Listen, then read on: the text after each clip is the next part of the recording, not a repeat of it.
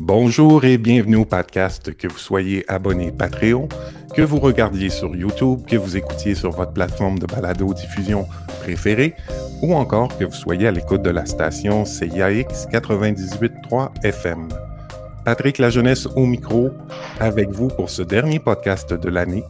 Aujourd'hui, j'ai le bonheur d'accueillir Fanny Cotenson et Eve Berger, psychomotricienne de formation initiale, somato-psychopédagogue et docteur en sciences de l'éducation, professeur associé à l'Université du Québec à Rimouski et chercheur au CERAP. Eve Berger-Grosjean est spécialiste de la place du corps, de sa sensibilité et de son intelligence dans les processus d'interaction et de co-création entre les êtres humains. À travers ses activités d'accompagnement, de formation et de supervision, elle invite à prendre en compte et à incarner les liens fondamentaux existants entre les individus, leurs organisations sociales et le vivant dans son ensemble. Fanny Cotenson, après des études à l'école de la rue Blanche et un travail avec Blanche Salan, a eu à cœur de s'exprimer dans toutes les disciplines de l'acteur, le théâtre, bien sûr, qui est sa maison, mais aussi le cinéma, la télévision, la radio et les lectures publiques, elle a foulé les planches des plus grands théâtres, jouant entre autres les pièces de Gorky, Zeller, Éric Emmanuel Schmitt et Ionesco. En 2000, elle a créé en langue française les monologues du vagin, seule en scène. Elle a aussi joué dans plusieurs films, remportant même un César pour son rôle dans le film L'Étoile du Nord, aux côtés de Simone Signoret et Philippe Noiret. Son amour du métier de comédienne ne s'est jamais inassouvi. Eve Berger et Fanny Cotenson, bonjour et bienvenue au podcast. Bonjour à vous deux. Bonjour Patrick, bonjour Fanny. Bonjour, bonjour, vraiment. Et bonjour à tout le monde. Bonjour à tout le monde, oui, ben oui. Euh, vous nous parlez de la France, toutes les deux? Yes, on vient de loin pour vous rejoindre. Moi, ben je suis très heureuse d'être euh, en communication avec le Québec. Ah oui, ben moi aussi. Ben oui, c'est le fun. On va avoir un petit peu de, euh, il y a euh, un petit peu d'éducation parce qu'ici au Québec, on connaît, ben, en fait, non, je ne devrais pas dire ça parce que notre culture québécoise est beaucoup euh, fondée, entre autres, sur le cinéma français. Fanny, qui, a été à l'écran pendant plusieurs années, encore aujourd'hui.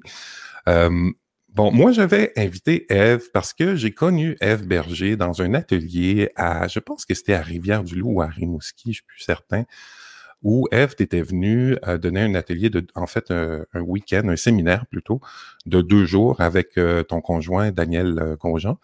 je pense que ça remonte à 2017, je me trompe. 2017 ou 2018, oui, peut-être bien 2017. Ouais. Effectivement, et c'était à Rimouski, ma ville de cœur. Ouais, ouais, mais on n'était pas dans la ville, on était sur le bord de la mer. C'était un site magnifique, là. C'était une pointe comme qui donne sur le fleuve Saint-Laurent. Euh, ah oui, c'était vraiment très, très beau. Là. Mm. Et puis, euh, ben, j'ai découvert Eve dans toute sa pédagogie, sa sensibilité, l'intelligence du corps. Euh, je veux dire, j'étais vraiment ébloui. Euh, puis j'ai participé à l'atelier, même en mouvement, parce qu'il ne s'agit pas d'être assis puis de prendre des notes. Là. Il y avait des, des, des, des parties un petit peu plus magistral, mais sinon, c'était beaucoup plus dans le mouvement euh, que ça se faisait. Donc, on pourra en reparler de la pratique, Eve, parce que je trouve que cette pratique-là est magnifique. Euh, j'aimerais y revenir. Et quand je t'ai demandé, Eve, euh, qui toi t'aimerais inviter, quelqu'un que tu aimes et que tu admires, alors tu m'as nommé tout de gros Fanny Cotenson. Alors, est-ce que tu peux nous dire un peu pourquoi tu avais cet élan-là d'inviter Fanny? Oui, Écoute, euh, quand tu m'as demandé, euh, j'ai quand même envie de dire que au début, j'avais vraiment envie de que, cette émission avec toi. Euh, d'ailleurs, je te remercie au passage pour cette invitation magnifique parce que je suis vraiment heureuse d'être là avec Fanny, avec toi. j'avais envie de profiter de ton invitation pour justement établir un dialogue avec le Québec, avec des amis québécois. Et euh, au début, euh, j'avais eu envie d'inviter Fred Pellerin, ah euh, qui est une, enfin voilà, une figure pour moi de ce que peut être une parole. Fanny, je ne sais pas si tu connais Fred Pellerin, mais c'est vraiment un, c'est un conteur québécois très connu au Québec, puis qui a vraiment, comme on dit au Québec, une parlure extrêmement particulière. C'est vraiment un conteur exceptionnel. Et en fait, je trouve que, euh, en tout cas, moi, quand je l'écoute, j'ai assisté à plusieurs de ses spectacles.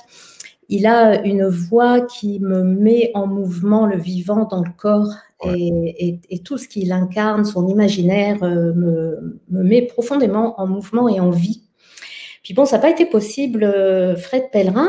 Et puis là, bah, j'ai fait ce que je fais toujours quand j'ai une question importante à laquelle euh, je dois répondre. C'est-à-dire que j'ai fermé les yeux, j'ai ouvert mon cœur, mon corps, puis j'ai écouté ce qui venait. Et puis c'est Fanny qui est venue, voilà. Et Fanny, euh, bah, d'abord parce que je l'aime. Mmh. Euh, je l'ai d'abord aimée comme comédienne, comme actrice, parce que voilà, dès ma jeunesse, je, la, je l'avais vue bien sûr dans l'Étoile du Nord, dans, plusieurs films, comédies. Et puis après, bah, j'ai eu la chance immense de la rencontrer en tant que personne et puis bah, qu'elle devienne une amie via une amie commune, euh, Nathalie, que je salue également au passage et qu'elle soit bénie de nous avoir euh, mis en relation. Et puis Fanny, euh, bah, pour moi, elle incarne la lumière. Et puis elle aussi, c'est une voix, justement. C'est mhm. une voix, c'est quelqu'un, quand, quand elle parle, quand elle, quand elle incarne un personnage, quand elle joue, mais aussi, je l'ai découvert après, bah, quand elle vit. Euh, c'est quelqu'un qui euh, diffuse, incarne à la fois euh, une lumière, une, parole qui fait du bien, une parole qui éveille, et puis plein d'amour. Voilà. Et donc, bah, c'est elle qui est venue. C'est elle qui est venue, donc j'ai décroché mon téléphone et je l'ai appelée. c'est génial. je vois Fanny, Fanny, hocher de la tête qui reçoit ses éloges avec beaucoup d'humilité. Adorable. Et puis toi, Fanny, euh, comment comment t'es connue, Eve? Comment vous êtes connue, Fanny? Bah, par, euh, par l'intermédiaire de, Nathalie, qui est une amie, et euh, que j'avais rencontrée d'ailleurs dans un stage de. Bon, c'était. Je ne sais pas si vous connaissez la méthode Monroe, c'était vraiment Ouais, ça chose, hmm.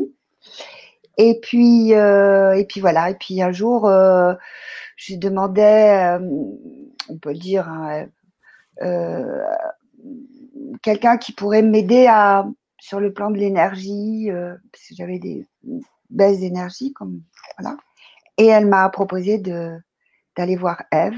Hmm.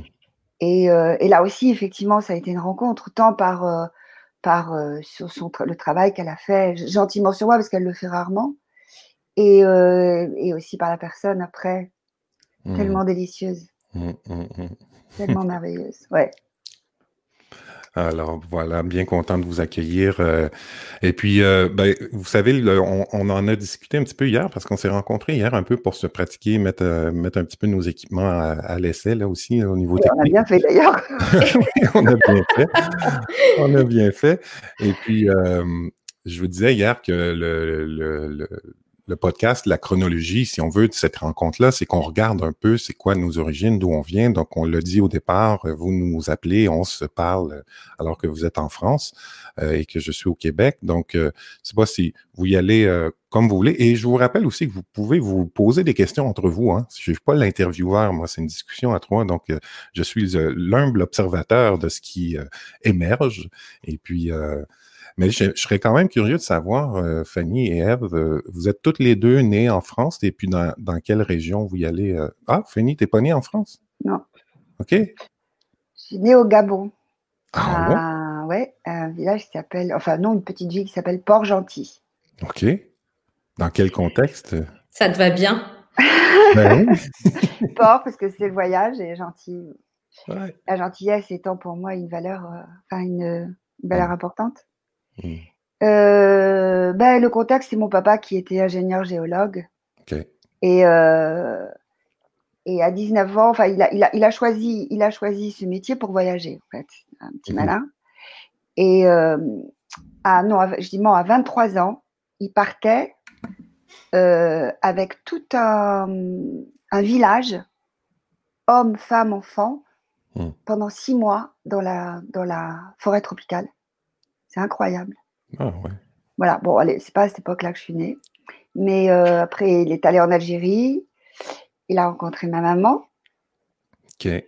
Et euh, ils sont venus au Gabon, ils sont retournés au Gabon euh, quand il a commencé à avoir un peu de, du grabuge en Algérie. Et mmh. je suis née là-bas. Voilà. Ah ouais. Fait que ta maman, elle est. Elle est, elle est pied noir, comme on dit, tu sais, en Elle est algérienne. Elle, elle, est, non, elle est française, mais elle, a, elle est née là-bas depuis plusieurs générations. Ils ouais, ouais, ouais, ouais, ce qu'on appelle les pieds noirs. Ouais, ouais, ouais. Et j'ai eu la chance d'avoir euh, une, cette, de cette partie-là de la famille du soleil, beaucoup de soleil, mais soleil dans le cœur, mmh. dans le, dans le, voilà, c'était, euh, c'était des gens extrêmement chaleureux, extrêmement comment dire, je, avec eux, je savais que euh, si j'avais le moindre problème, j'aurais toujours un bol, un café hmm. et un lit. Hmm. La sécurité. Ouais. ouais. Affective et physique. Tu sais, je pense que c'est euh, important, les buts de vie. Oui, oui les deux, les deux, oui. Ouais. Mhm. Wow. Puis tu été. Euh, est-ce que tu as des souvenirs de, de cette époque-là? Non, non, non, je suis revenue, je suis revenue très tôt en France, oui, oui. On était, euh, après, on a été à Biarritz, puis à Versailles. Alors, Versailles, euh, c'est une très belle ville, ville magnifique, mais c'était difficile. Pour ma mère, surtout, qui venait du, du, sud. Versailles, c'est quand même une ville où les gens sont quand même très. un peu, on va dire, emmurés, quoi. Ouais. Ouais. Un peu de rigidité. Un peu de rigidité, voilà, c'est le mot. oui, oui. Ben, je, pense que c'est peut-être vrai dans, dans les grandes villes où, le niveau économique est assez élevé. les gens sont stressés, les gens ont des grosses carrières. Et puis... Oui, mais c'est aussi une ville, euh, je faut le dire, hein, euh, plutôt, royaliste, plutôt, tu vois, c'est la vieille France. Euh, euh, mes, copines, mes copines au lycée, elles avaient le, elles avaient le Loden bleu, tu vois, euh, avec les petits boutons qui s'attachent comme ça. Mmh, mmh. C'était, euh, c'était, voilà, c'était particulier.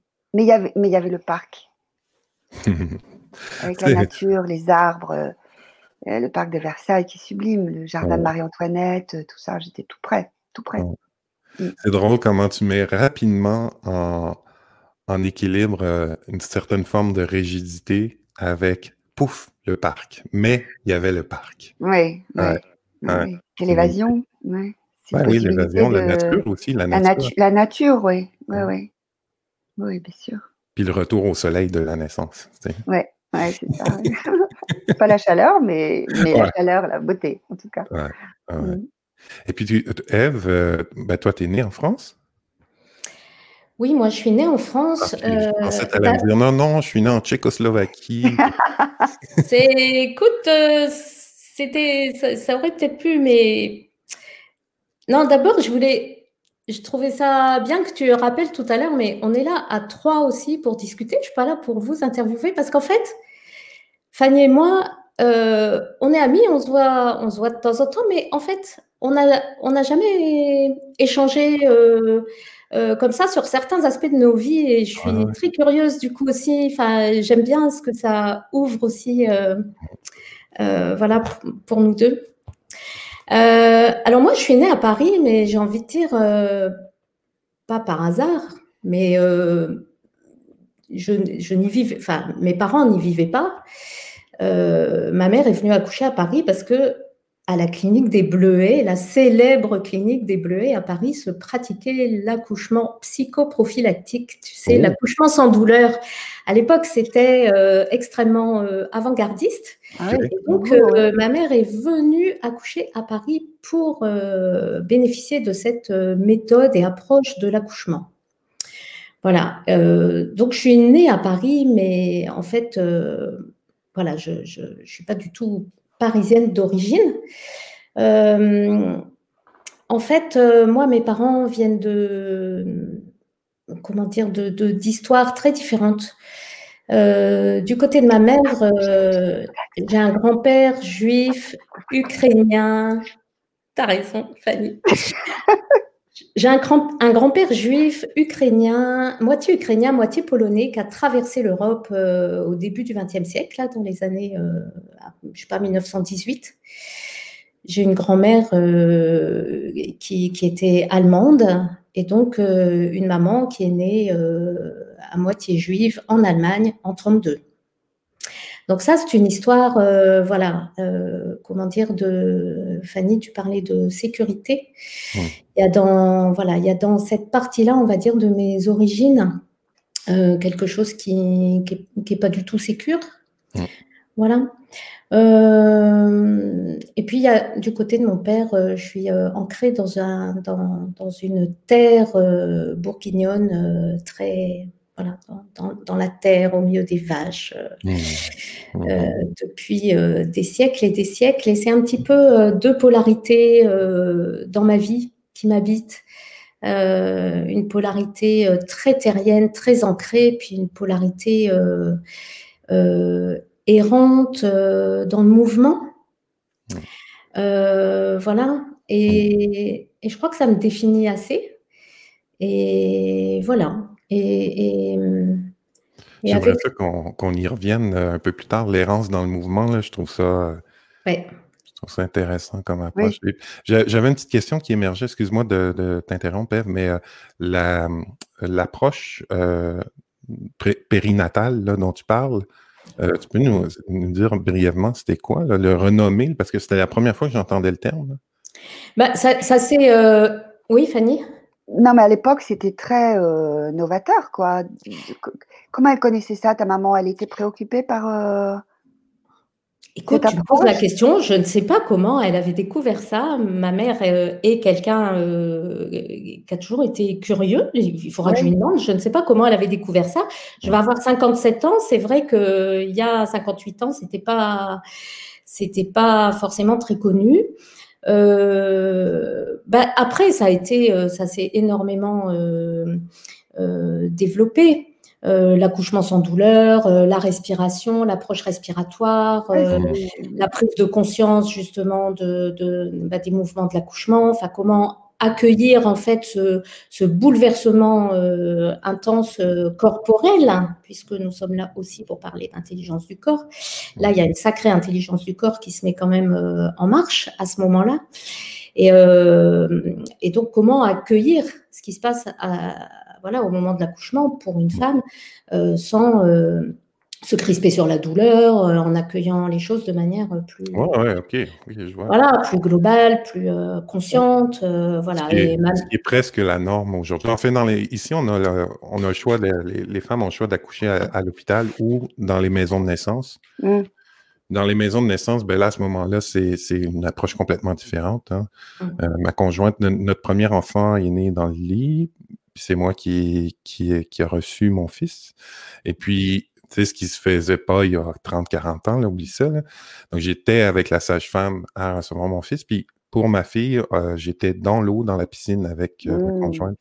Donc, c'est des approches euh, qui n'existaient pas probablement. Mais déjà, tu sais, quand même, il y a 56 ans, qui est cette, euh, au moins ce, travail-là sur la douleur, la respiration, euh, la, conscience de tout ce qui se passe dans le corps et non pas de parce qu'on en a parlé avec euh, Jeanne-Marie, mais brièvement, des, des, violences périnatales ou, obstétriques, en fait, là, où, où le médecin était maître et roi dans sa salle d'opération, puis la femme était, était simplement qu'un sujet pour le médecin et non pas un sujet en tant que sujet vivant et s'exprimant. Donc, euh, heureusement, ça a fait son chemin. Il y a encore beaucoup de travail à faire, mais euh, je suis content de savoir. C'est vrai, ouais, c'est surprenant. Il y a 50, 57 ans. Oui. Et, voilà, et plus.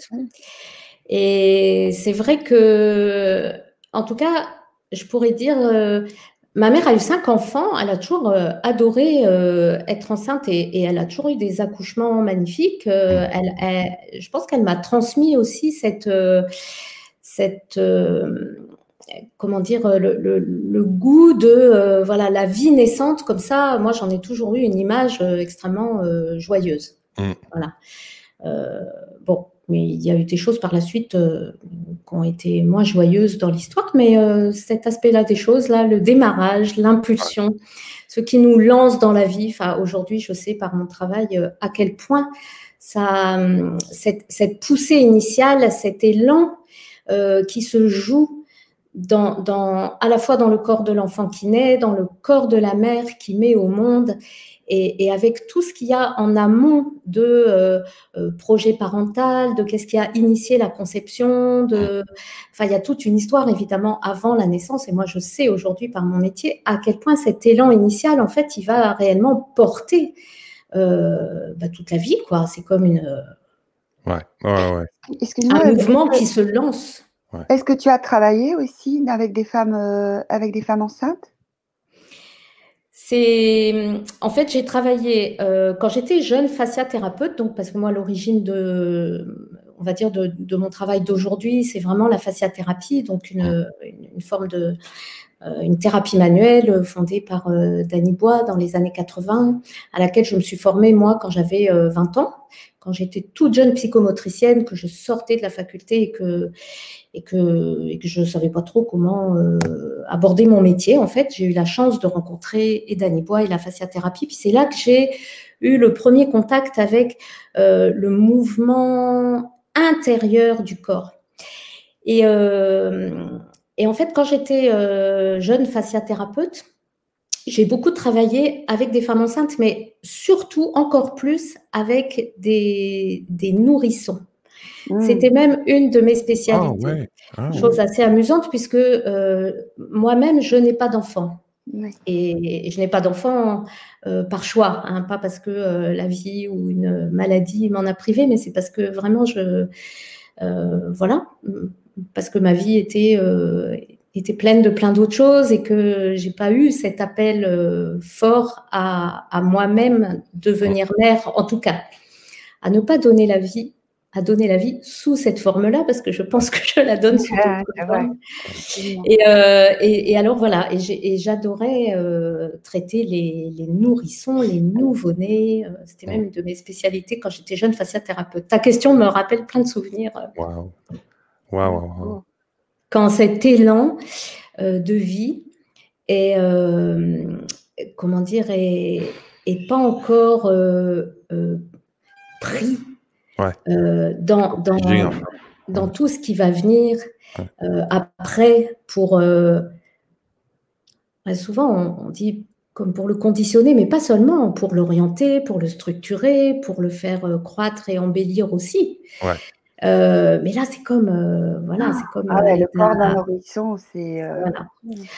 Après, quand tu dis, Patrick, c'est pas encore figé, il y a bien des nourrissons pour qui il y a déjà des endroits qui sont figés, des orientations qui déjà sont un petit peu euh, moins libres que d'autres, etc. Parce que neuf mois dans le ventre euh, de sa maman, ou moins quelquefois, et bah, tout ce dont on hérite dans le corps euh, en arrivant ouais. sur Terre, en étant conçu par euh, des corps qui ont déjà leur histoire. Ouais. Évidemment, ça existe. Hein ouais. Ouais, Donc, il n'y a pas de ah oui, et c'est Ève qui dit ça, il n'y a pas de paradis initial que nous aurions perdu.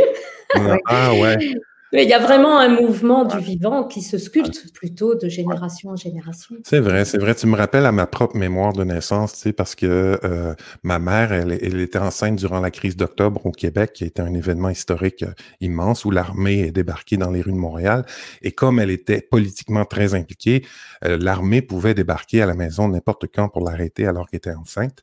Et puis, elle a accouché de moi euh, dans des conditions difficiles où le médecin est en retard. Donc, pour faire attendre ma mère et éviter qu'elle ait trop de contractions, ils lui ont injecté plein de trucs.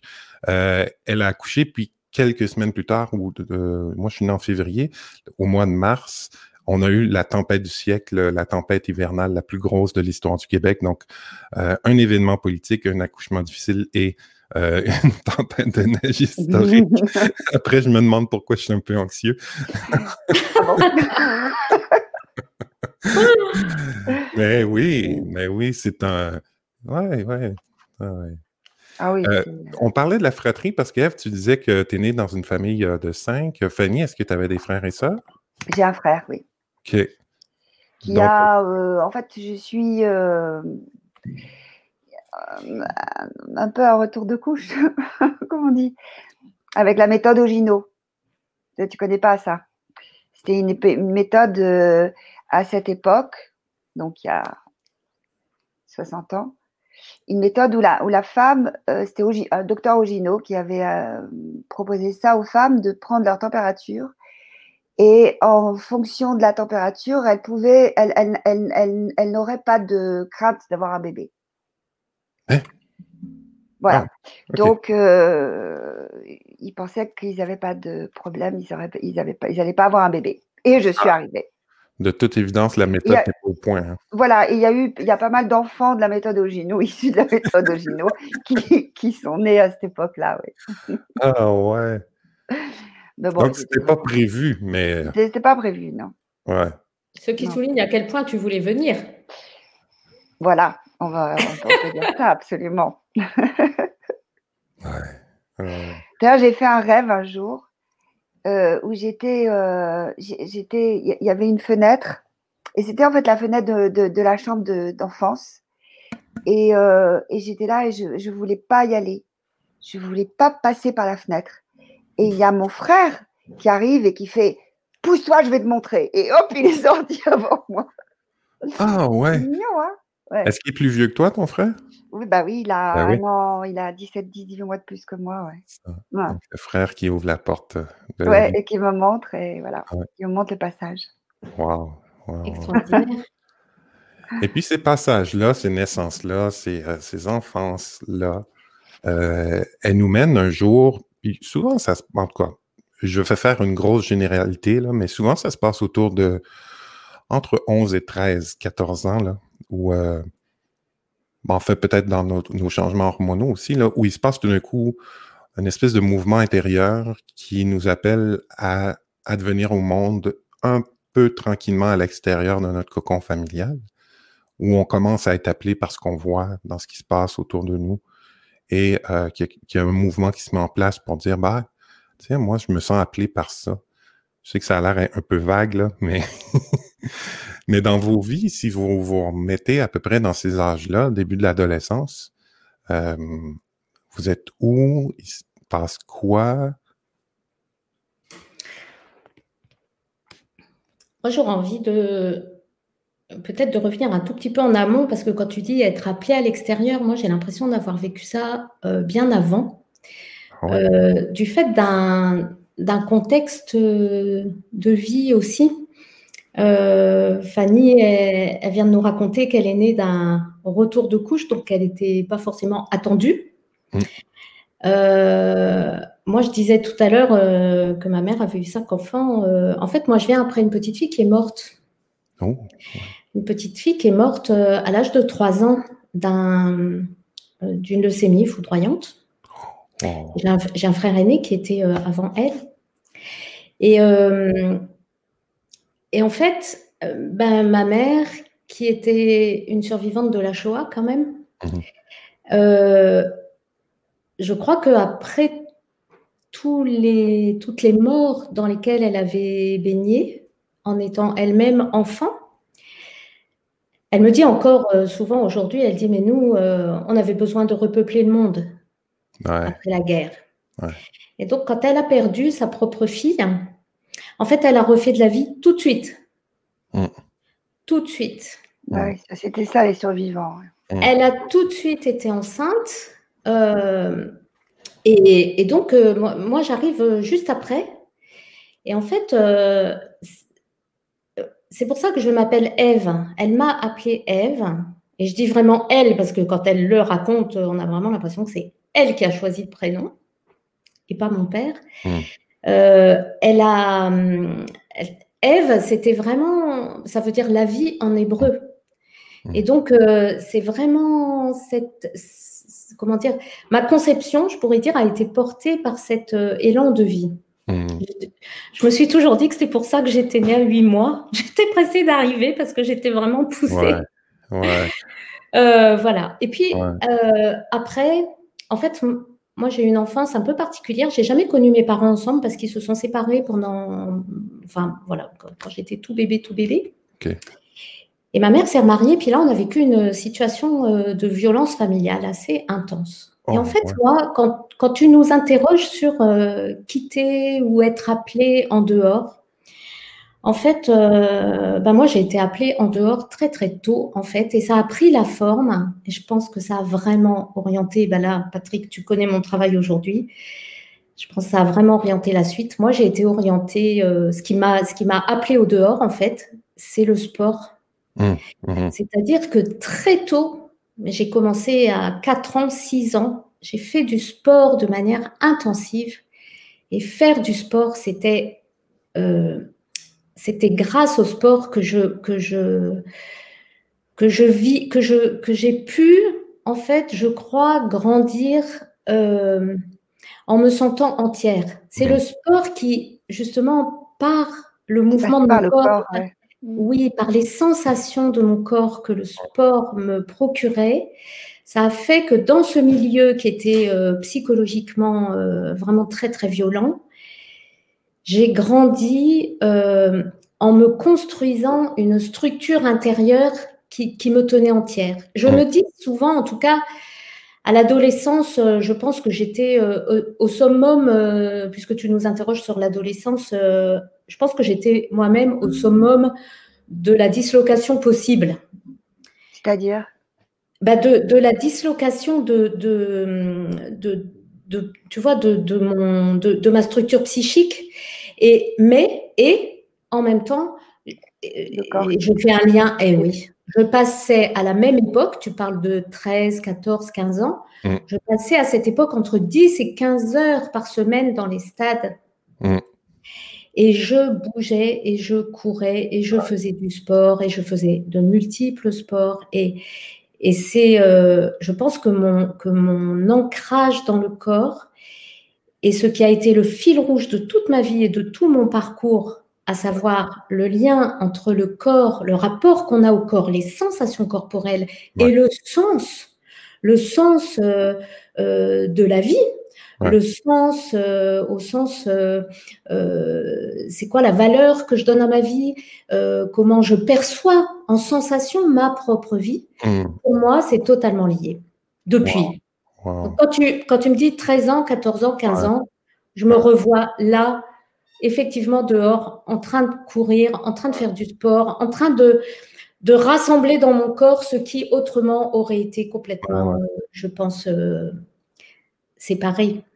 C'est magnifique. Puis tu sais, euh, je vous l'avais pas dit hier euh, quand on a fait la pré-entrevue, mais euh, moi, la raison pour laquelle je fais cette démarche-là de, de, rencontre, d'aller à la rencontre des gens, c'est pour moi-même apprendre, hein, parce que je suis, euh, je suis curieux, puis je suis aussi en tentative de rédaction de mémoire. et là, ça fait résonner en moi, Eve, toute l'importance de la corporalité dans le développement et dans la construction de la psyché. Euh, parce que moi, j'ai été un gymnaste de l'âge de 9 ans à 17 ans. Euh, c'était 18 euh, heures d'entraînement par semaine. donc, c'était intense. J'étais sur l'équipe nationale. J'ai trouvé mon maître. J'étais sur l'équipe nationale la dernière année, donc c'était quand même du haut niveau. Là, tu sais, puis, bon, aujourd'hui, je te parlais de mes mots d'eau avant qu'on entre en onde, mais ça en fait partie. Mais je, commence à réaliser à quel point ça a été important dans moi aussi dans tout mon cheminement. Puis quand tu parlais aussi d'une espèce de l'appel vers l'extérieur qui est beaucoup plus jeune que je dirais peut-être la majorité des gens, mais euh, parce que j'ai eu en, j'ai reçu dans le podcast, euh, je pense que c'était au mois d'août, Boris Cyrulnik. Euh, Boris Cyrulnik, qui nous a parlé justement des déclencheurs de sa mise en action. Et mmh. donc je, je, vois que les enfants et petits-enfants de la Shoah peut-être ont, mmh. été poussés dans le monde et, euh, euh, en espèce de mode, je ne dirais pas de survie, mais il faudrait trouver un autre terme à la survie qui est la, la sursurvie, c'est-à-dire ne pas vouloir survivre justement, mais vouloir vivre beaucoup. Oui. Euh, donc voilà. Puis Fanny, de, ton côté, toi, est-ce que comment ça s'exprime cette espèce de, de revirement ou de, de, prise de conscience? Mais là, ce qui est magnifique dans ton récit, Eve, c'est que la prise de conscience, elle ne se fait pas au niveau intellectuel, elle se fait au niveau corporel et c'est tout à fait mmh cohérent avec la suite. Fanny, comment ça se présente chez toi?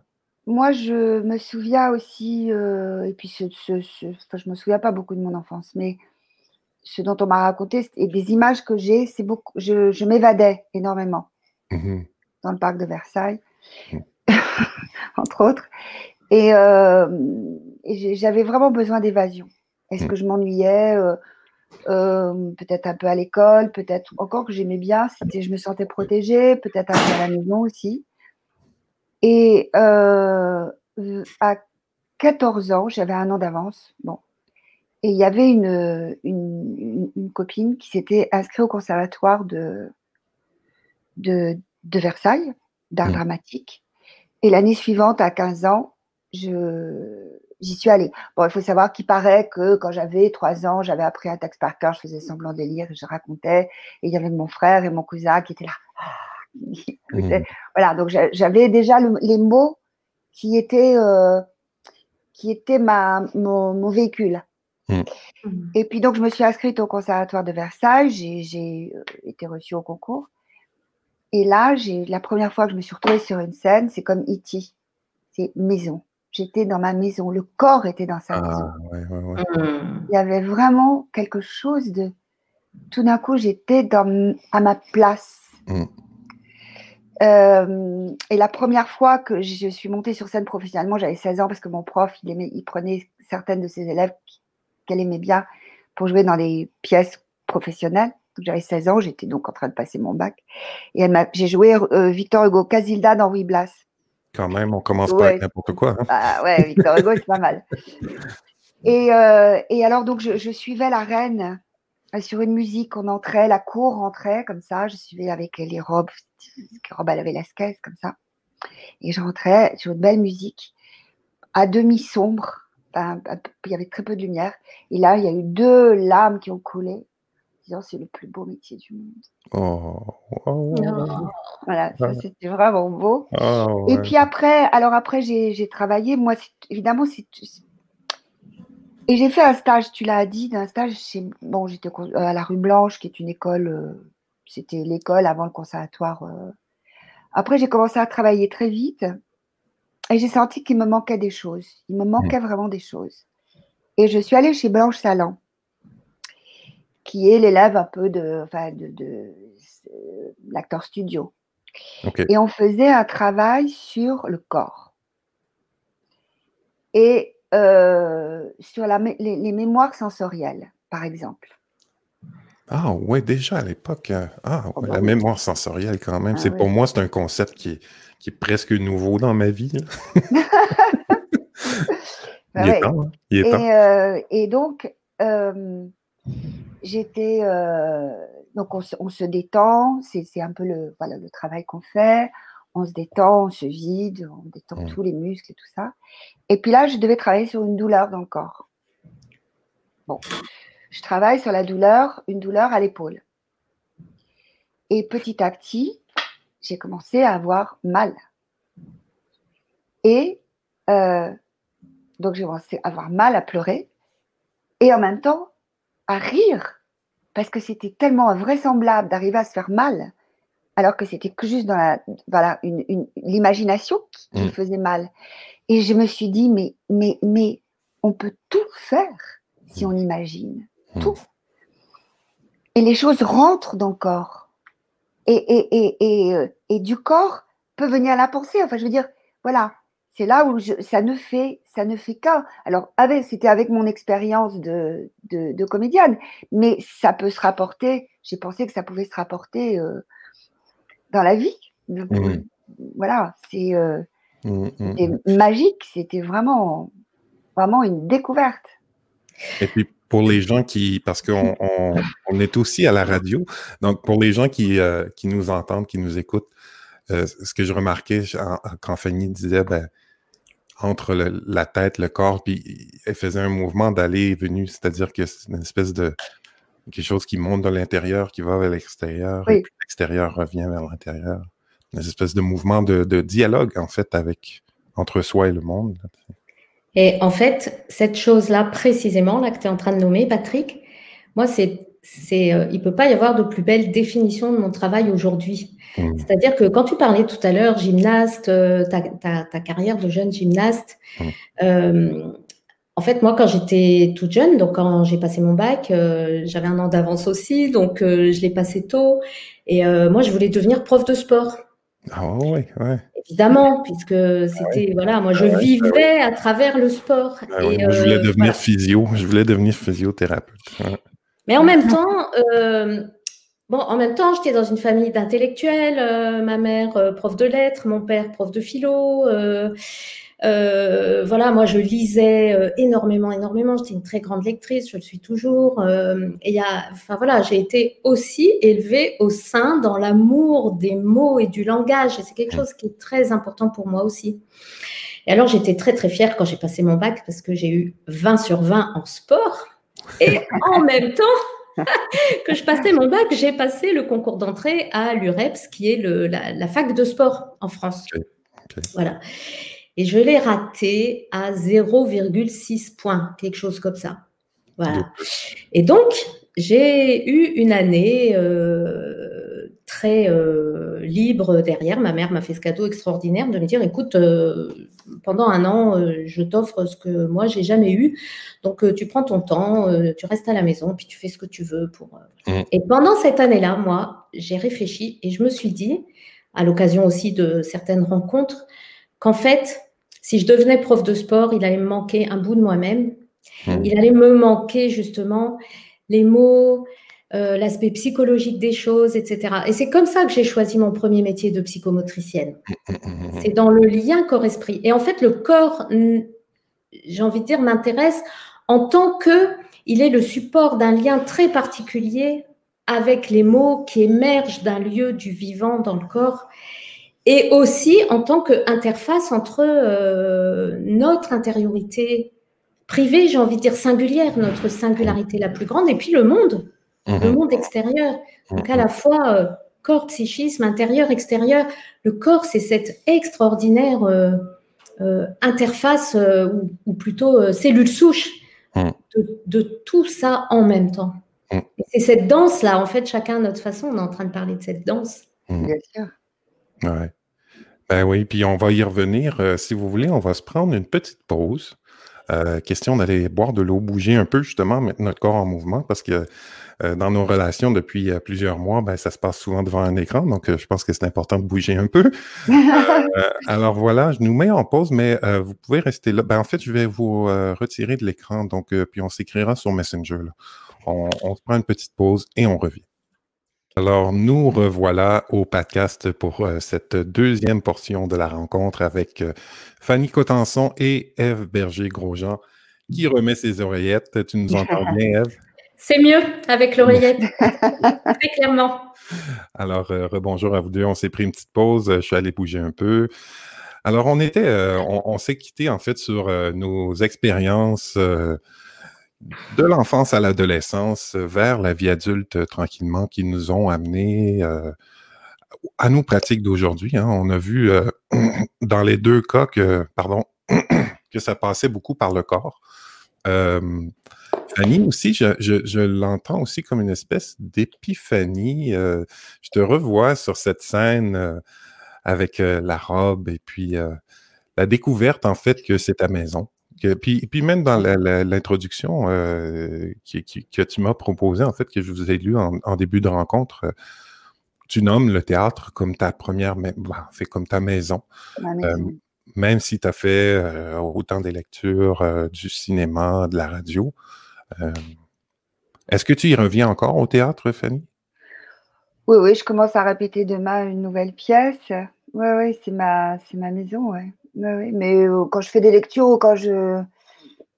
Oui, non, c'est vrai, que la scène, c'est vraiment un endroit où, le, il y a le corps. C'est toujours, toujours, mmh. toujours, ce que j'ai dit quand on me demande c'est quoi la différence entre le cinéma, la télévision et le théâtre? Ouais. C'est que le théâtre, il y a le corps qui est là. Et le corps, le, corps est un peu moins présent au cinéma parce qu'il y a, y a l'image, il y a le cadrage. mais, mais au théâtre, il y a le corps. Et ça, c'est vraiment Mmh. C'est formidable, quoi. C'est un engagement plus important. J'aimerais qu'on y revienne parce que, euh, excuse-moi de, t'interrompre, J'aimerais qu'on y revienne euh, dans, les prochaines minutes parce que là, on va se prendre un petit moment de, performance. Euh, mais j'aimerais qu'on y revienne parce que je trouve ça intriguant dans le rôle d'acteur, euh, particulièrement au, théâtre, ce rapport entre le corps et la mémoire, parce qu'il faut se rappeler de son texte. Non? Il y a quand même quelque chose qui se passe là, au niveau, au niveau intellectuel, de la mémoire, de, de du, puis, puis comment, comment on peut être à la fois attentif à ce qui se passe dans le déroulement, défilement de la mémoire, du texte, euh, de la, mise en scène, tout ce a, tout ce qui autour qui pourrait venir. Euh, ben là, c'est quelqu'un qui a un léger déficit d'attention là, qui, qui note ça, où je me dis comment je peux à la fois être présent à mon corps et à ce que ma tête euh, me demande de, de, de, faire surgir. C'est justement parce que tu es présent à ton corps que tu vas être présent à ce, que, à ce qui se passe au moment présent et avec ce que tu as. Bon, il y a eu deux mois de répétition, un mois, enfin, peu importe, il y a eu des répétitions. Donc, euh, moi, je dis toujours, le théâtre, il y a quelque chose de scientifique, c'est-à-dire qu'il faut que ce soit un peu. Mais après, euh, en, et en même temps, une fois qu'on part, on est vraiment dans le moment présent. Moi, c'est ce que j'adore dans les lectures c'est être dans la chair des mots. Euh, et, et, c'est comme si on enfourchait à, souvent un cheval accru, mais on est vraiment dans, voilà, on est dans le corps, dans le corps des mots, dans la chair des mots qui vous traversent. Tu as parlé, tu as fait allusion à, un monologue du vagin mmh que j'ai le bonheur de, de, créer en 2000. Et quand j'apprenais, parce qu'évidemment c'est un apprentissage d'apprendre le texte, une heure et demie de texte à se. Alors déjà la mémoire c'est vraiment c'est vraiment comme un muscle. Hein, euh, plus tu mmh. la travailles, plus, plus elle fonctionne facilement. Mmh. Après ça rentrait tout seul. Au bout de arriver à un tiers, ça rentrait tout seul. Et bref, quand j'apprenais les mots, les mots que je que, que je, c'est ce que j'avais raconté à elle, ça me lavait c'est des mots, je sais, oh, mais c'est beau, et je les sentais dans mon corps comment c'était beau. Alors voilà, c'est juste être dans le moment présent qui fait que, euh, qui fait que tout se passe. Donc c'est pas seulement que, euh, ouais, c'est intéressant parce que même dans l'apprentissage du texte, ça passe par le corps. C'est pas ah seulement qu'une fois qu'on qu'on le livre, mais c'est dans son apprentissage où dès le départ on incorpore les mots. Ouais, et c'est comme ça qu'on apprend et à parler et à bouger quand on est bébé. Tout commence comme ça. En fait, le corps, mais pas, pas le corps euh, euh, qui est aujourd'hui socialement valorisé dans sa mécanique, dans son esthétique, dans sa performance euh, de, de, compétition, etc. Pas ce corps-là, mais le corps qui est vécu de l'intérieur, le, corps qui est euh, euh, euh, éprouvé, qui...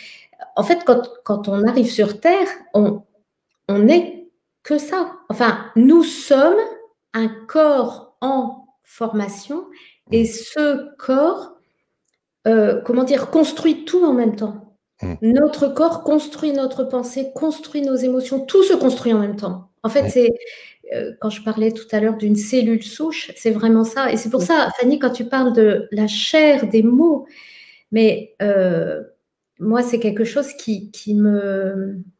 Comment dire Le corps, c'est un lieu aussi d'où émerge une certaine parole. La chair produit, des, produit un verbe. Le, le, le rapport au corps est un lieu d'émergence de pensées, de mots, d'idées, de la même façon qu'une idée se doit tôt ou tard d'être incarnée, donc de toute façon de descendre dans le corps.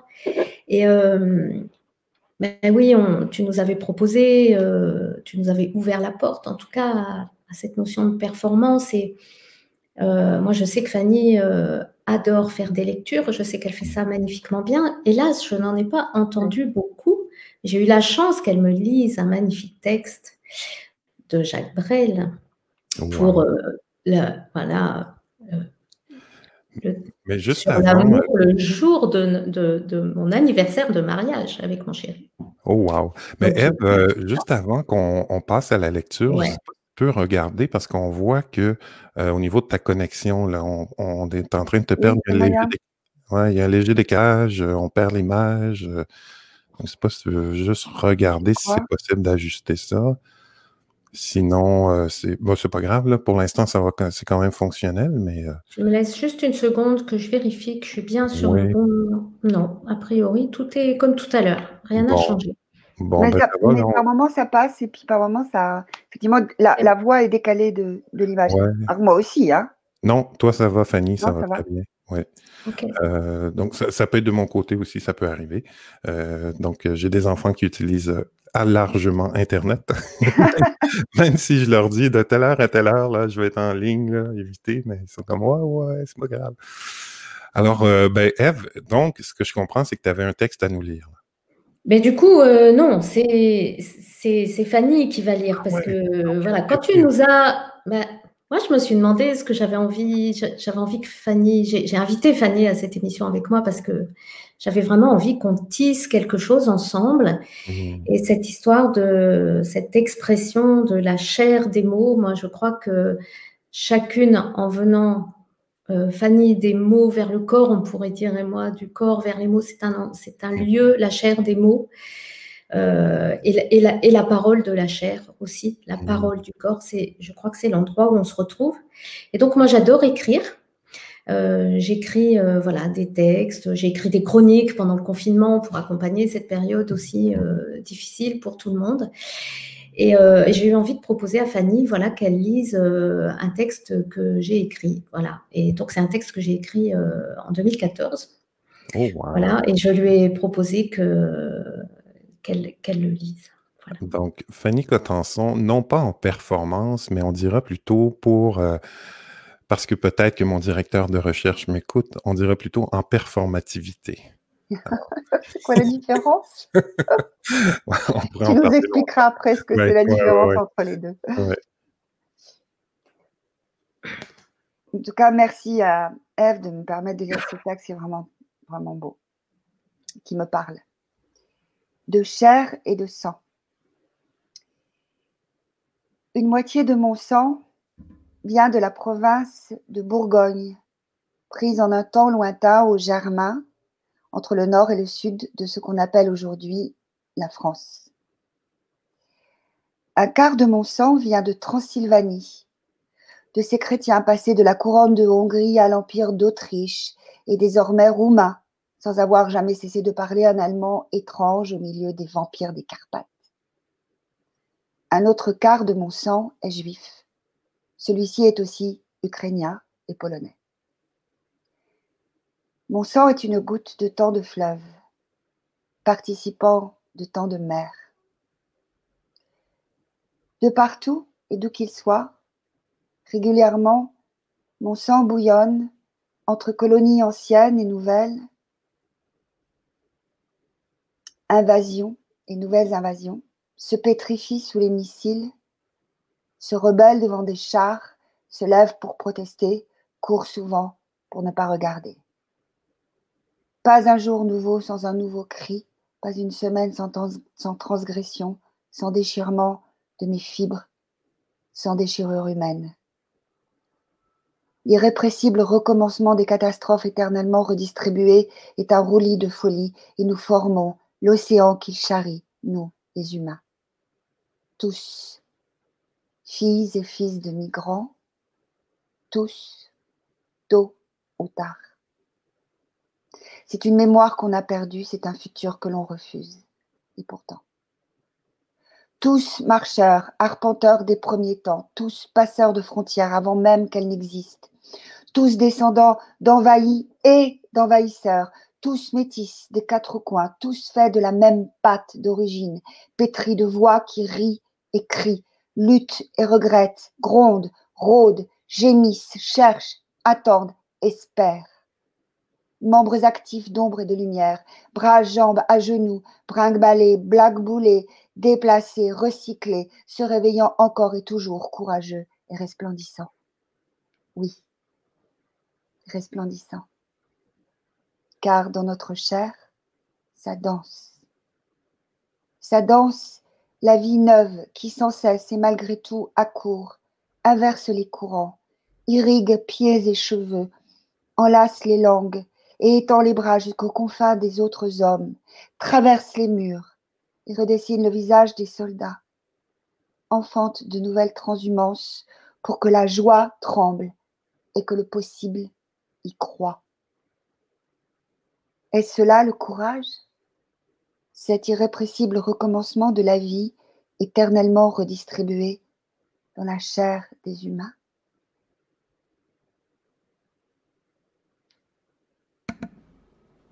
Hmm. Merci Fanny, merci. Merci à Eve. Merci beaucoup. Merci Eve. C'est magnifique. C'est magnifique. J'en ai des frissons. C'est très, très beau. Bravo Eve. Eve, de l'air ému. Qu'est-ce qui se passe? Euh, C'est un texte qui me tient à cœur parmi tous ceux que j'ai pu écrire parce que parce qu'il parle de métissage, parce qu'il parle de migration, parce que je trouve qu'on vit à une époque où cette question, elle se pose vraiment de reconnaître, s'ouvrir au brassage, à l'accueil, à la fois de ce qui nous relie tous mm. et à la différence aussi de l'autre. Euh, donc, parmi les choses que j'ai pu écrire, ce texte me tient à cœur. Euh, le fait que tu nous aies amené à parler de notre vie, de notre enfance, mm. du coup, me... enfin voilà, il parle aussi de ça dans mon histoire. Ben de mon propre brassage intérieur. Et puis, euh, moi, je l'ai lu une fois, moi-même, dans un, dans un lieu où il y avait du monde, une espèce de, spectacle. Mais je ne l'ai jamais entendu lu. Mmh. Et, là, c'est Fanny qui le lit. Mmh. En plus, c'est Fanny. et euh, je sais pas, je viens de l'entendre autrement. Oui. Ah oui. Je, viens, évidemment de le, de le recevoir euh, passer par la voix de Fanny que j'aime tant. Et euh, ce texte date de 2014, euh, mais aujourd'hui il me paraît plus que jamais d'actualité. Hmm. Vraiment. Et, et donc, c'est comme, Fanny, si tu venais de me le, de, l'actualiser, en fait. Mm. De le, de, le, de le remettre au goût du jour, j'allais dire. Mm. Ah bah, il est... de le, faire, de le faire revivre mm. aujourd'hui. Et euh, voilà, c'est vrai que c'est... Oui, ça m'a beaucoup touché. Tu m'as beaucoup touché. Mais c'est vrai que les auteurs disent souvent ça, mais en fait, c'est le propre aussi de on va dire, de, de, la, de, la, de la lecture intérieure. Et à partir du moment où les mots passent euh, à l'extérieur, ils ont une autre résonance. Et passent dans un autre corps. Et Parce que là, ils, passent par Alors, ils, passent, ils, passent, ils passent par mon corps. Aussi. Ça, c'est sûr. Et là, j'ai, et, là, j'ai vraiment, j'ai vraiment ressenti ce que je fais en général, c'est-à-dire que je, je, je me laisse entrer, les, entrer vraiment les mots en moi. Oui, pour qu'ils passent par, euh, par mon corps. Pas ma pensée, évidemment, mais euh, par, mon corps. Et, euh, et en fait, c'est aussi le, le propre. Pourquoi Freud a fait une grande carrière C'est parce que tout d'un coup, les mots qui sortent et qui, et qui passent dans l'air, ils n'ont pas du tout la même résonance que ceux qui sont à l'intérieur. C'est-à-dire qu'on peut dire, par exemple, ah oui, moi, euh, on pensait pendant des années savoir que on avait dormi dans un couloir. Je sais, c'est une amie qui m'avait raconté ça. Dans toute son enfance, elle avait passé. Et puis un jour, elle le dit, elle le prononce chez son psy et elle l'entend pour la première fois. Hmm. Euh, c'est étonnant ce que le pouvoir des mots, une fois qu'ils sont sortis, euh, ont tout à fait un autre, un autre pouvoir. C'est d'ailleurs euh, ce que, ce, qui est dit euh, aussi simplement et fortement que ça dans l'introduction des monologues du vagin. Euh, justement, que le mot, euh, c'est ça qui va faire exister ce mot vagin que tout le monde a mmh tellement peur de dire, de nommer. Et, pendant des siècles et des siècles refoulés. Mmh. Voilà. Les sorcières. exactement. Ouais. Et là, en t'écoutant lire, euh, je me disais, euh, c'est comme si de t'entendre, d'entendre mes mots à travers ta voix, et du coup de les réentendre différents, parce que du coup, ce pas les mêmes. Euh, moi, je suis une grande fan de, de Marc-Alain Waknin, qui est un philosophe, rabbin, qui a écrit des tas de choses absolument sublimes, notamment ce livre extraordinaire qui s'appelle Lire aux éclats, et qui parle de ce qui, dans la pensée juive, est cette euh, éternelle reconstruction, redécouverte d'un sens neuf dans des choses qui sont pourtant écrites euh, depuis si longtemps. Et donc d'entendre euh, ce texte-là maintenant me le fait moi-même redécouvrir à la fois dans un espace différent et, dans un temps différent. Et, et en t'écoutant là, je me disais, Hmm. Qu'en fait, je suis à, une époque, moi, de ma vie et de mon travail et de mon parcours où aujourd'hui, ce qui est important, c'est de, c'est vraiment de nommer. Ce sont ces mots de, de, même pas du corps, du vivant. Hmm. Le corps, pour moi, c'est, c'est surtout euh, important, intéressant, fascinant, indispensable, incontournable, euh, comme lieu d'émergence de ce qui naît quand on rencontre le vivant et quel endroit plus euh, à la fois simple, universellement distribué et, donc démocratique pour rencontrer le vivant que son propre corps. Mmh.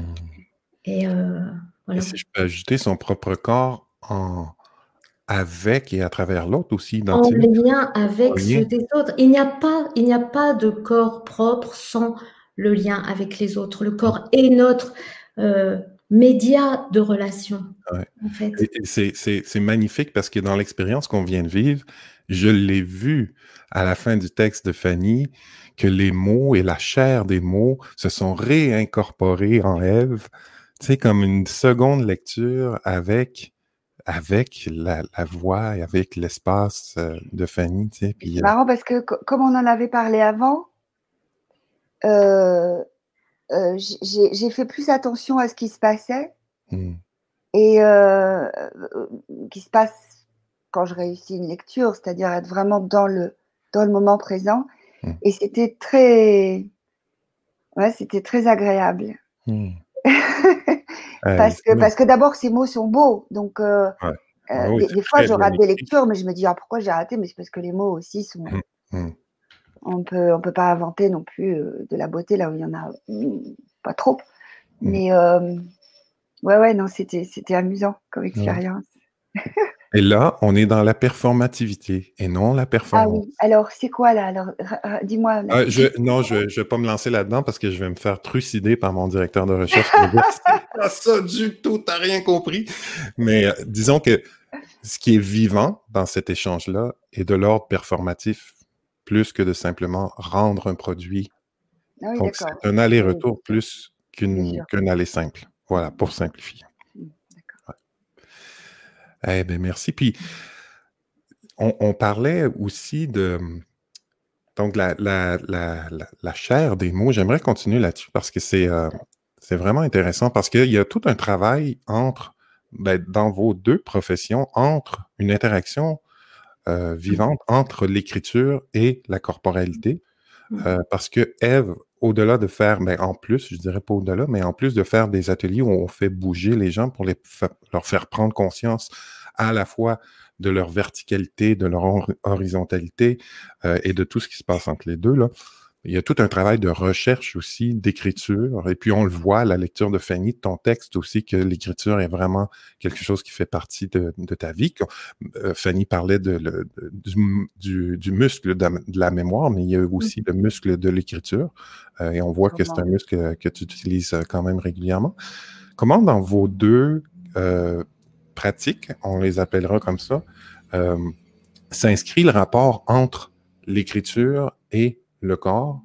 Et le corps qui ensuite, ben, dans le cas de Fanny, va exprimer par la parole euh, ce, qui, ce, qui, ce, qui, doit être exprimé. Je ne sais pas si je m'exprime bien, là, mais c'est peut-être pas clair. Eve, peut-être. En tout cas, euh, oui. Tu vois, il y a hum, trois semaines environ, euh, j'ai animé une formation à Genève euh, dans un groupe euh, de fasciathérapeutes et de somato-psychopédagogues, donc vraiment des professionnels euh, de, la pédagogie de la perception, donc des, des, personnes qui accompagnent d'autres personnes dans le développement de leur capacité de perception de leur propre corps et surtout de la perception du monde à travers et par leur corps. En fait, mmh. notre corps est un organe de perception à part entière. Mmh. Et euh, on n'a pas cinq sens, on en a euh, au moins six, voire plus. Et donc, euh, en fait, bon, voilà, c'est ça le travail d'un fasciathérapeute et d'un somato-psychopédagogue. Donc, je, faisais un stage de formation pour eux. Le stage s'intitulait Quoi dire et comment le dire?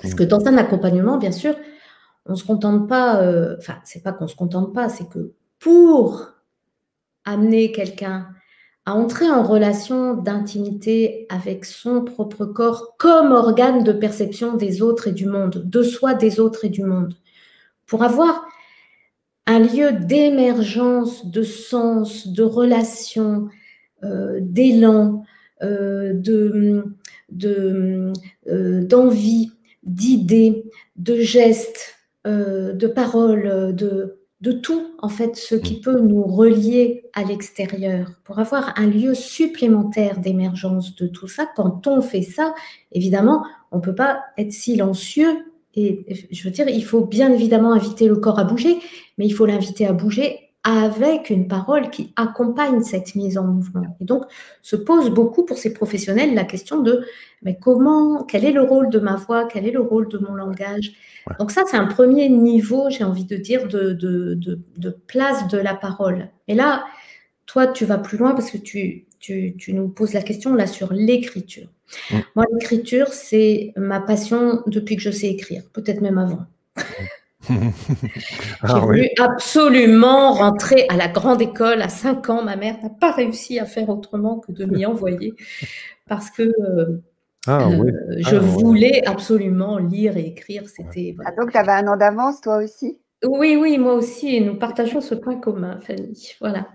Et euh, voilà. Et puis, euh, comme j'ai dit, mes parents étaient tous les deux, voilà, des, intellectuels, beaucoup plongés dans les bouquins. j'ai ce goût, ce rapport de au, langage et, à, et, moi j'ai passé des moments, mais même enfant, adolescente, mais de transcendance absolue, ou, lire de la poésie, euh, lire, euh, euh, quand j'étais jeune, j'ai lu tout le théâtre de Sartre à 18 ans. Je veux dire, mais mmh. ça me transportait complètement. Le, le, cette parole qui, quand elle vient d'un certain lieu et quand elle touche ce lieu de l'autre, le lieu de, de, l'intimité, de la profondeur, est capable de mettre en mouvement, d'opérer une transformation en temps réel, mm. et de celui qui nomme et qui parle, et de celui qui écoute et qui reçoit. C'est euh, extraordinaire. Et donc, euh, oui, moi, l'écriture, c'est une véritable passion. Et franchement, euh, je ne pensais pas qu'on allait autant en parler aujourd'hui, mais c'est l'occasion de poser devant témoin ah, on va avoir une annonce. Que, ben, que franchement, euh, je pense que la, la, phase de vie qui s'ouvre pour moi aujourd'hui, c'est une phase où je vais écrire de plus en plus. J'ai publié mon dernier livre euh, au mois de janvier dernier, en janvier 2020. Mais là, je crois, euh, voilà, tu parlais, Fanny, de ma maison. Hmm. Moi, je crois que quand je nomme ce lien vivant, corps, individu, singularité, diversité des singularités et enjeux pour le monde et pour la société à partir de ce lieu de l'universel que nous partageons. Mm. Cette trilogie universelle, singulier, collectif, moi quand je suis là et que je nomme ça et que je l'écris, je suis chez moi. Je suis à ma place. À ta place, oui. Je suis à ma place. En vrai, c'est là que je suis. Mm. Tu, tu, parles de ces. Euh, ben, puis j'espère, en tout cas, moi, j'ai, euh, je, te le souhaite et je nous le souhaite que cette, euh, cette maison-là, tu nous y invites de plus en plus parce que tu écris vraiment, vraiment bien. Puis, ah oui, vraiment bien. Moi, c'est pas le premier texte que je lis d'Ave et, à chaque fois, ça me touche vraiment. C'est à la fois ce que tu, le, le contenu et la manière. Ouais. Moi, ça, m'a rappelé parce que quand on parle du, euh, dialogue entre euh, le corps de celui qui écrit euh, et puis celui qui, lit, moi, ça m'a rappelé à, mon premier livre qui m'a allumé à ça, à cette relation-là possible dans le dialogue avec l'auteur. C'était le livre Le parfum de Patrick Suskind, qui est tout mmh. en, odeur, mais déjà là, de passer puis de se concentrer sur un des sens corporelle, ça a été une, découverte pour moi euh, incroyable. J'avais peut-être, je sais pas, 14-15 ans quand j'ai lu ce livre-là, puis euh, c'était, euh, c'était une grande découverte. Fanny, toi, au niveau de. Ben, parce qu'on est dans le thème de l'écriture, aussi bien y rester. je ne sais pas si tu écris toi-même, non, mais tu t'appropries les mots pour les rendre vivants. Donc, ce qui est simplement du papier avec de l'encre mmh. euh, devient un personnage sur scène à part entière euh, qui s'exprime avec ses mémoires corporelles. Comment on fait comme comédien, comme actrice euh, pour incorporer les mots et puis ensuite pouvoir les transmettre à l'autre? Je dirais plus transmettre que présenter parce que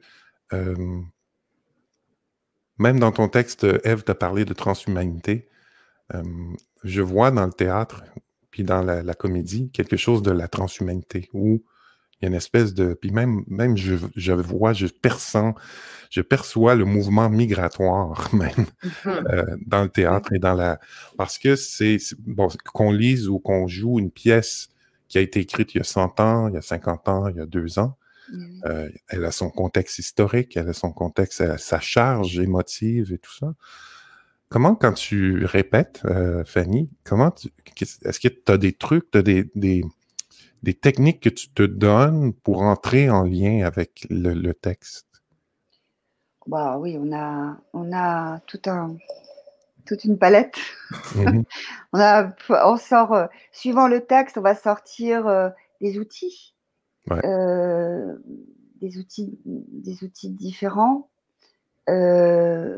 en fonction de ce qu'on veut euh, faire, euh, faire passer. Euh, ça, ça, expliquer comment on fait, c'est à chaque fois une nouveauté. je te comprends. C'est un peu comme poser la question à un musicien. Est-ce que les paroles viennent avant ou la musique? À chaque fois qu'on pose la question, les gens sont comme, mais je peux pas répondre à ça. Non, c'est difficile. En fait, on est d'abord, on fait d'abord on essaie de, comprendre le sens mmh. euh, de, de, l'auteur, qu'est-ce qu'il veut raconter, euh, c'est quoi, qu'est-ce qu'on a comme. Euh, alors, bon, je vais faire simple. Moi, je suis retournée à l'école il n'y a pas si longtemps parce que, parce que je. Parce que c'est bien de faire de la formation continue. Mmh. Les acteurs américains font ça, je ne vois pas pourquoi les Français ne le feraient pas. Euh, et il y avait le professeur où, je suis allée, il a dit en fait, un acteur, il a un texte qui, est, euh, qui a été vivant quand mmh. l'auteur l'a écrit, puis qui s'est congelé sur le papier. Mmh. Et nous, il mmh. faut qu'on le décongèle. Notre boulot, c'est de le rendre vivant, c'est euh, et c'est de, lui redonner sa, de lui redonner vie. Alors, alors maintenant, après, c'est impossible de raconter parce que vraiment, à chaque fois, c'est une aventure différente, parce que c'est une aventure humaine qui est différente, parce que, euh, parce que ce qu'on raconte est différent, parce que. Mmh. Alors, on a, on, a, on a, je te dis, on a, on a la trousse à outils. Alors, on sort de notre trousse à outils, plutôt ça ou plutôt ça ou plutôt ça, ou on en invente d'autres, même des outils, parce qu'on peut en inventer d'autres avec le metteur en scène, avec, avec les partenaires. Ce qu'il y a de sûr, c'est qu'à un moment donné, moi j'avais fait un seul en scène, à part les monologues, j'avais fait un autre seul en scène pour rendre hommage à toutes les femmes auteurs euh, qui nous ont constitués, qui m'ont constitué. Et euh, d'ailleurs, à ce propos, c'était en 2006 que j'ai fait ça. Maintenant, c'est on était un peu en avance avec ma copine avec qui on a écrit ça. Et euh, on me demandait, mais pourquoi que des femmes auteurs? Alors je dis, mais est-ce que vous demandez à, je sais pas, Lucini, machin, bidule, pourquoi que des hommes auteurs Mmh, mmh. Bien, Voilà. et, et- et donc, je, me- je me souviens que quand je. je- Mais bon, j'étais seule avec moi-même, donc c'était c'était un peu différent, mais souvent aussi, ça m'arrive très très souvent sur scène, quand je sens que mon corps devient, se, se durcit un peu trop, je Mmh, reviens. Et mais, mais vraiment, euh, ça, c'est un outil. mmh. Ça, c'est vraiment un outil. Je pense que je ne suis pas la seule à l'utiliser. hein. Mais c'est pour que, pour que quand on revient dans, dans le corps, on revient dans la vérité, en fait. Mm. Et on revient dans l'instant présent. Et, euh, et on n'est plus. euh, euh, Ouais, voilà. distrait par l'extérieur, puis par la. Ouais, et puis, puis par, par, par, par une espèce d'énergie comme ça qui fait qu'on n'arrive plus à penser. Ouais, ouais, ouais. Mais moi, je le vis euh, ben, à, à moindre échelle, là. Mais Bien quand je fais ma présentation du podcast, là, je vous perds pendant quelques instants. Tu sais, je vous l'avais dit avant l'entrevue, parce que j'ai le texte devant moi, donc je dois choisir. Puis si je lisais à, à l'écran d'à côté, ce serait un peu étrange. Donc, le fait que je vous perde pendant quelques instants, que je sois en train de lire, en train de gérer la technique en même temps, il y a une espèce parfois de décalage qui se fait où je me dis, oh, attends, là, t'es pas en train de vivre ton texte, là, t'es en train de, de- de- t'es une machine qui lit des mots, là, tu sais. Puis bon, malheureusement, ça m'arrive assez souvent, un peu de nervosité, tout ça, tu sais. Fait que, Oui, c'est Ben, c'est dans- humain hein, en même temps. hein. ben voilà, mais dans ce temps-là, ce que je fais, c'est que je vous imagine. Et je, je- d'abord, j'ai besoin du contact avec vous pour être capable de m'imaginer en train de, de vous parler à vous et non pas seulement euh, de parler à un écran. Euh, et aussi ben, à ma respiration. tu sais. À la respiration pour être en contact avec moi-même. tu sais, c'est- En fait, ce dont vous êtes en train de parler tous les deux, c'est du fait que quand on perd le contact Mhm. conscient, en tout cas, pas conscient au sens euh, j'y pense, j'y pense, j'y pense, mais on va dire une forme de présence à son propre corps, en Mhm. fait, ce que l'on perd, c'est une présence et à soi et à l'autre, Ouais. aux autres et à ce qu'on est en train de faire. Ouais. Au sens même, quelque part, de ce qu'on est en train de faire. C'est ça que tu veux dire quand tu dis ça devient mécanique, euh, ça devient un peu comme un robot, etc. Et euh, c'est c'est un peu ça que je voulais dire tout à l'heure quand je disais, mais l'intériorité corporelle vivante d'un être humain, c'est c'est la cellule souche de, de c'est c'est cette interface, c'est même pas une interface, c'est vraiment une cellule souche, c'est-à-dire c'est là que s'initie, euh, c'est là que s'ancre, c'est là que naît, j'ai envie de dire, c'est là que meurt aussi d'ailleurs, hein, le rapport à soi, le rapport à l'autre, le rapport à ce qu'on est en train de vivre, à ce qu'on est en train d'être, à ce qu'on est en train d'éprouver. Je pourrais dire que là, on est en train de, de, de nommer, en fait, de définir euh, mon travail quotidien. C'est-à-dire ce que tu décris, Fanny, sur scène. En fait, euh, moi, quand je forme des personnes, hein, que ce soit pour elles-mêmes ou pour leur profession, en fait, euh, bah, euh, toute la, toute la somatopsychopédagogie, puisque j'ai développé à partir de là en coaching perceptif pour l'accompagnement de projet, c'est vraiment comment on reste dans cette, euh, dans, dans, dans cette présence à l'intériorité corporelle vivante pour, euh, comment dire, enfin, tout court, on, on, y- on y est. C'est même pas on y reste, c'est on y est, que ça devienne une seconde nature. Et tout à l'heure, euh, bah, Fanny, tu parles de, voilà, de, de, de cette. Euh, euh, de ce spectacle aussi que tu avais fait sur des, des auteurs femmes, les monologues du vagin. On a parlé de mouvement migratoire, on a parlé, euh, Patrick, tu parles de, de comment aussi devant l'écran, il n'y a pas la présence physique aussi qui facilite évidemment ce, ce contact vécu, éprouvé, qui est, euh, bah, qui est le support tout simplement de, je sais pas, de, de ce qui nous relie tous, de l'amour, d'une humanité commune, de, de ce qu'on peut partager et de, et de comment aussi on peut apprendre les uns des autres, se transformer au contact les uns des autres.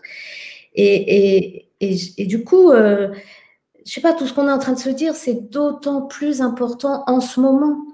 J'ai juste envie de, comme de remettre aussi de la perspective avec l'actualité qu'on est en train de vivre. Cette crise sanitaire, elle est en train de toucher les corps, elle est en train de mettre les corps et donc les personnes dans la peur, dans beaucoup de rétraction. Dans beaucoup de protection. Et puis derrière la crise sanitaire, il y a la crise économique. Et puis avec ça, il y a une crise sociale. Et puis derrière tout ça, ou sous-tendant tout ça, il y a une crise écologique majeure. Et donc, euh, bon, la crise, si je dis ici que la crise, euh, c'est aussi une opportunité de changement et de transformation, là, je dis euh, ce que beaucoup de gens disent en ce moment. Mais du coup, voilà, j'ai comme envie de nourri là, de, ce qui se passe entre nous trois, c'est de dire, mais il y a, y a vraiment en ce moment, peut-être jamais eu autant besoin, ou en tout cas rarement il y a une telle opportunité de faire circuler cette euh, hmm. euh, contagion de l'humanité corporelle, vivante, euh, et qui passe à travers les mots et à travers ce qu'on est en train de se dire, et à travers une lecture, et à travers un écrit, et à travers, peu importe les formes, à travers une musique, une chanson. Euh. Hmm. Tu me fais réaliser, Eve, à quel point c'est euh, cette démarche-là de podcast, de, rencontre de l'autre, elle est. je l'avais jamais réfléchi en termes de, d'espèce de de besoin d'être en relation pendant cette pandémie, là, mais c'est clair, là, c'est clair qu'il y, a beaucoup de ça. Puis je vous remercie parce que vous me faites vivre vraiment des beaux moments aujourd'hui, vraiment, vraiment. Mmh. Euh, je, suis, là pour. Ben, merci à toi. Je suis là pour présenter les gens, les mettre de l'avant, mais en même temps, il y a un petit côté bien heureusement et positivement égoïste à tout ça. je, me fais, je me fais plaisir et vous, vous me faites vraiment plaisir aujourd'hui. Mais plus que plaisir, ça me touche. Ça me, ça me remet en lien avec, euh, avec, avec moi-même, avec vous, avec le monde, parce qu'il y, hein? y, a des moments de solitude pour chacun, hein, présentement, d'isolement, de, de, solitude, de, remise en question, d'anxiété, de, peu importe, mais quand on se rappelle notre humanité et qu'on se la rappelle entre nous, qu'on prend ces moments-là, je trouve ça euh, très nourrissant, très enrichissant. Puis quand on se crée des conditions pour la vivre ensemble, c'est ça qu'on est en train de faire en fait. Oui, parce que je veux dire, je, tu sais, moi, il y a des gens qui m'ont dit ton podcast, c'est trop long. Tu sais, il n'y a personne qui écoute ça pendant 1h40. Je dis ouais, mais je le fais pas uniquement pour faire plaisir aux gens. Puis pour moi, c'est tellement important, justement, dans notre histoire euh, globale présentement, là, dans le contexte, de prendre le temps de créer les conditions, de se déposer, de se mmh. rencontrer réellement, tu sais. Simplement que l'entrevue où je pose une question, une réponse, une question, une réponse. Tu sais, justement, on parlait de, la transhumanité dans, mmh. dans nos lectures, dans notre performativité, ben justement, ça prend un minimum de conditions, euh, puis de respirer là-dedans un peu. Tu es très transgressif, en fait, dans le format de ton... Transgression créatrice.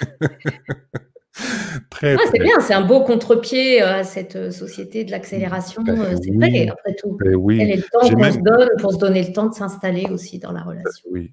Puis j'ai même présenté ce projet-là à, comme la chaîne nationale ici au niveau de la radio, tu sais, puis on me dit non, un podcast, ça dure 10 minutes, mais ils disent non, non, c'est pas, pas ça que je fais. Non, merci, au revoir. Alors voilà. Eh, écoutez, notre rencontre tire bientôt à sa fin. Ça va hein? quand même rapidement. Hein? J'aimerais savoir qu'est-ce qui vous attend dans les prochaines semaines, dans les prochains mois. Ben déjà, Eve, on a, on a quand même la confession de, euh, du retour à la maison, du retour à la maison, celle, celle de l'écriture. Euh, est-ce que tu des. Est-ce que tu continues, Eve, à quand même donner des formations? Des... Ben là, tu l'as dit, tu as donné une formation dernièrement. Ça se fait aussi à l'écran ou euh, en présent? Et là, je donne beaucoup, beaucoup de formations. Et figure-toi, ben, puisque tu me donnes l'occasion de le dire sur les ondes, je suis en train de. Puisque donc, je, suis, je suis prof associé à l'Université du Québec à Rimouski, j'ai un, un lien très, très fort avec le Québec. J'y suis venue pendant, je ne sais pas, depuis 20 ans, 25 ans, énormément. Et donc, je, je suis en train de... J'ai monté un programme euh, de formation, euh, l'intelligence du corps comme euh, pour accompagner les mutations. Mhm. Accompagner les mutations grâce à l'intelligence du corps. J'ai monté un programme mixte, distanciel, présentiel pour le Québec. Qui va démarrer début 2021. Voilà le beau projet que je t'annonce en avant-première. Ah, wow, c'est magique ça. Ben, euh, Tu vois, il y, a des gens qui nous regardent en direct présentement. Je ne sais pas si Jeanne-Marie Roguiran en fait partie, mais euh, j'imagine qu'elle était déjà au courant. mais, euh, elle, est déjà au courant. Ouais, ouais, elle doit être super heureuse d'entendre quand même l'annonce de façon plus, public et officiel. Waouh, wow, c'est super ça. Et puis Fanny, de ton côté, tu disais que tu étais en train de répéter présentement une pièce. Je commence à répéter demain. Oui. OK. De quoi il s'agit? Alors, c'est une pièce de Eric Assous, qui est un auteur que j'avais déjà joué euh, il y a... Tu l'avais vu, la pièce euh, Oui, j'étais là. Ouais. Qui était jolie, hein C'est une jolie pièce. Oui, très. On ne se mentira jamais. Vraiment, c'est, je pense, la plus belle pièce d'Eric. en tout cas, moi, j'avais beaucoup aimé. Oui, oui, oui, oui. C'était vraiment la plus belle pièce d'Eric. Et, euh, et, là, donc, c'est une autre pièce qui s'appelle euh, Inavouable et qu'on va jouer, j'espère, à partir du 20, juin, du 20 janvier. à partir du 20 janvier euh, à la Comédie des Champs-Élysées à Paris. Wow. Je pourrais pas partir en tournée avec parce qu'il est question aussi qu'on aille, que la tournée aille au Canada, au Québec. Ah oui, oui. Parce que j'ai un autre projet pour janvier 2022. Je ne peux pas en parler. Théâtre aussi. OK. Une pièce qui me tient à cœur. Mais en tout cas, il y, a le, mot Québec pas loin, là. Pour les auditeurs, j'ai eu droit à un magnifique clin d'œil. Euh, voilà. Puis Eve, de ton côté, ben, si tu dis que ça va être en partie en présentiel, c'est qu'on t'attend au Québec en janvier? C'est-à-dire, non, je commence euh, en janvier, euh, début février, pour être précise, je commence euh, un programme en, distanciel. C'est-à-dire, moi derrière l'écran à Paris et les Québécois ensemble, en groupe, dans une salle pour travailler ensemble et interagir avec moi. Et puis, on va faire cinq modules comme ça de deux jours. Et, euh, et je viendrai à l'automne 2021, en espérant qu'à ce moment-là, on pourra circuler beaucoup plus librement. Euh, je viendrai pour clore la formation par un cinq jours en intensif en présentiel. Wow. Au bord du fleuve. Ben oui. Ah, au même endroit peut-être qu'on avait. Peut-être bien. Ouais, ouais, ouais. Peut-être bien. Endroit magnifique. Et puis, euh, Fanny, si tu viens au Québec, euh, ben, tu, nous fais signe. On, va trouver des endroits magnifiques aussi à, mmh. rencontrer, à visiter. J'en profite vraiment pour embrasser tous mes amis du Québec. Ouais, ouais, ouais, ouais, ouais. Ben, merci. Euh, ben, le message est passé. Écoutez, Fanny Cotenson, F. Berger-Grosjean, un énorme merci pour votre générosité, votre temps aujourd'hui. C'était magnifique. Je vous invite, quand euh, on va se laisser, là, à rester à l'écran pour se dire au revoir euh, hors d'onde. Alors, merci aux auditeurs, merci aux gens qui regardent. Merci à tous. Alors voilà, merci beaucoup. Au revoir tout le monde. Au revoir. Au revoir tout le monde. Merci de votre écoute.